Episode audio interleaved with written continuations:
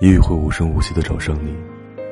一开始的时候，你只是在一些小事上挣扎，但是，一般你都会选择无视掉。就像是头疼，你告诉自己，这只是暂时的，很快就会过去。但只不过又是糟糕的一天。你被困在这种状态中，你习惯了戴上社交面具，然后继续生活。但是问题并不会随之远去。你越是挣扎着想要好起来，它就越开始消耗你越来越多的精力。这也是为什么你会越陷越深。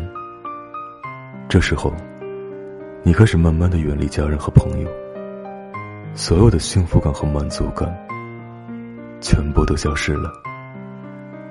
那些能给自己带来快乐的消失，开始变得没有意义。甚至是连最简单的事情都变得痛苦起来了。这也是为什么你会缺乏动力的原因。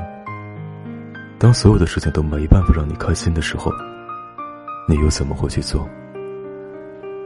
感觉自己像是生活在慢动作的世界里面，日子开始变得无法分辨，只剩下白色的噪音和沉重感，羞愧于所有做或者没有做的事情。的确，有的时候会想把所有的一切都纠成正轨。突然间有积极的想法去接触别人，但是这种想法往往是一闪而过。低下的自我认同感和没有目标，开始变得让人难以接受。终于意识到，不能再这样下去了。接着，只有两种事情可能发生：一种是。你决定去寻求帮助。一种是开始尝试自杀，这就是和抑郁症生活在一起的日子。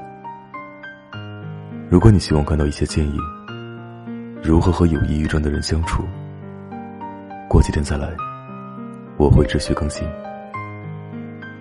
有一个抑郁症患者说：“我做了自己最大的抗争。”我在无数次放弃自己的边缘拯救自己。也许在别人的世界里，我什么都不是。但是在我自己的世界里，我就是英雄。